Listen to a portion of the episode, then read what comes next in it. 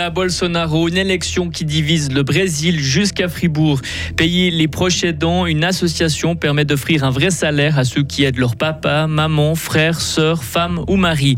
Le roi du Brexit ne retrouvera pas son siège de Downing Street. Boris Johnson n'est pas candidat à la succession de Liz Truss. Et aujourd'hui, des nuages, un peu de pluie. Il va faire de 17 à 19 degrés. Ça va être plus doux avec soleil pour la suite. Voici le journal de Vincent Douce. Bonjour. Bonjour à toutes et à tous.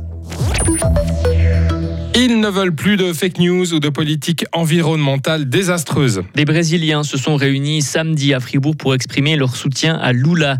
L'ancien président brésilien est au coude à coude avec Jair Bolsonaro dans la course à la présidence. Le pays est suspendu à cette élection. Gilles Azevedo Yutset était sur la place Georges Piton samedi. Elle soutient le candidat de gauche Lula. On ne va pas résoudre la violence par la violence.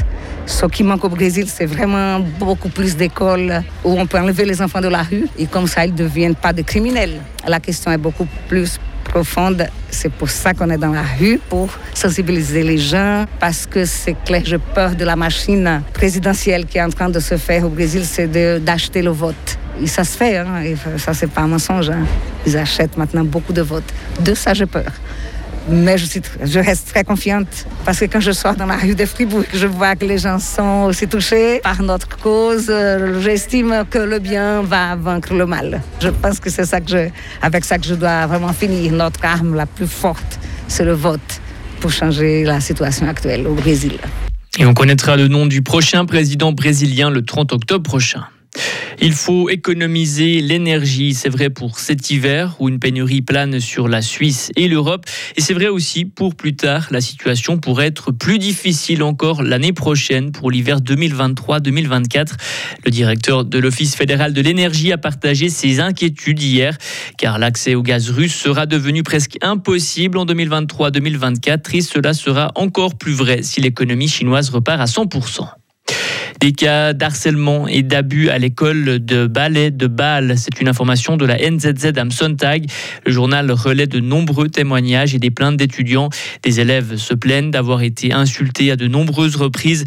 Des professeurs trop exigeants avec des entraînements poussés à l'extrême qui mènent à des fractures ou à des troubles alimentaires.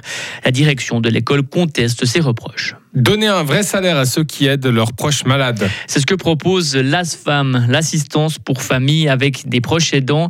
Depuis ce printemps, cette organisation propose aux fribourgeois qui consacrent leur quotidien aux soins de proches malades de les engager comme salariés. L'idée paraît simple, mais pourquoi ne pas y avoir pensé plus tôt? Kenny Kunz, fondateur de l'ASFAM c'est pas qu'on n'y a pas pensé plus tôt.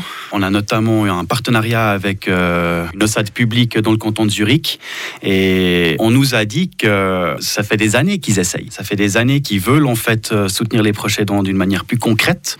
Néanmoins, c'est vraiment relié à un énorme travail administratif et il est vrai qu'il faut avoir le temps et il faut avoir le courage pour euh, finalement aborder cette problématique-là. Et une des raisons pour laquelle ça n'a jamais été fait, c'est une question de compétence, une question de temps. Ils étaient tout euh, de savoir que finalement quelqu'un d'autre euh, ait abordé le sujet.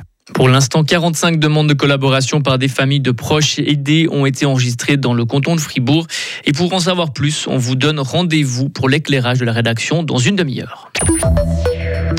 Boris Johnson renonce. L'ex-premier ministre britannique a annoncé hier ne pas se lancer dans la campagne pour Downing Street.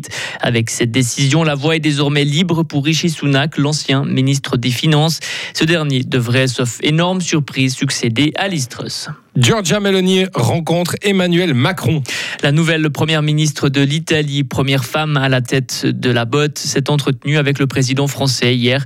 Une rencontre discrète. Il faut dire que les relations franco-italiennes très bonnes sous Mario Draghi pourraient se rafraîchir avec l'euroscepticisme et les politiques d'extrême droite de Giorgia Meloni. Et l'Ukraine plongée dans le noir. Les Ukrainiens ont subi hier encore de massives coupures d'électricité. C'est une des conséquences des frappes russes. Ces derniers jours, Moscou a pris pour cible les infrastructures énergétiques de son voisin ukrainien. Retrouvez toute l'info sur frappe et frappe.ch. Le temps de ce lundi s'annonce nuageux avec de fréquentes pluies. Il va faire de 17 à 19 degrés. Mardi jusqu'à dimanche, une météo plutôt douce nous attend avec du soleil et quelques passages nuageux. On attend encore de rares brouillards matinaux. Il va faire de 18 à 21 degrés.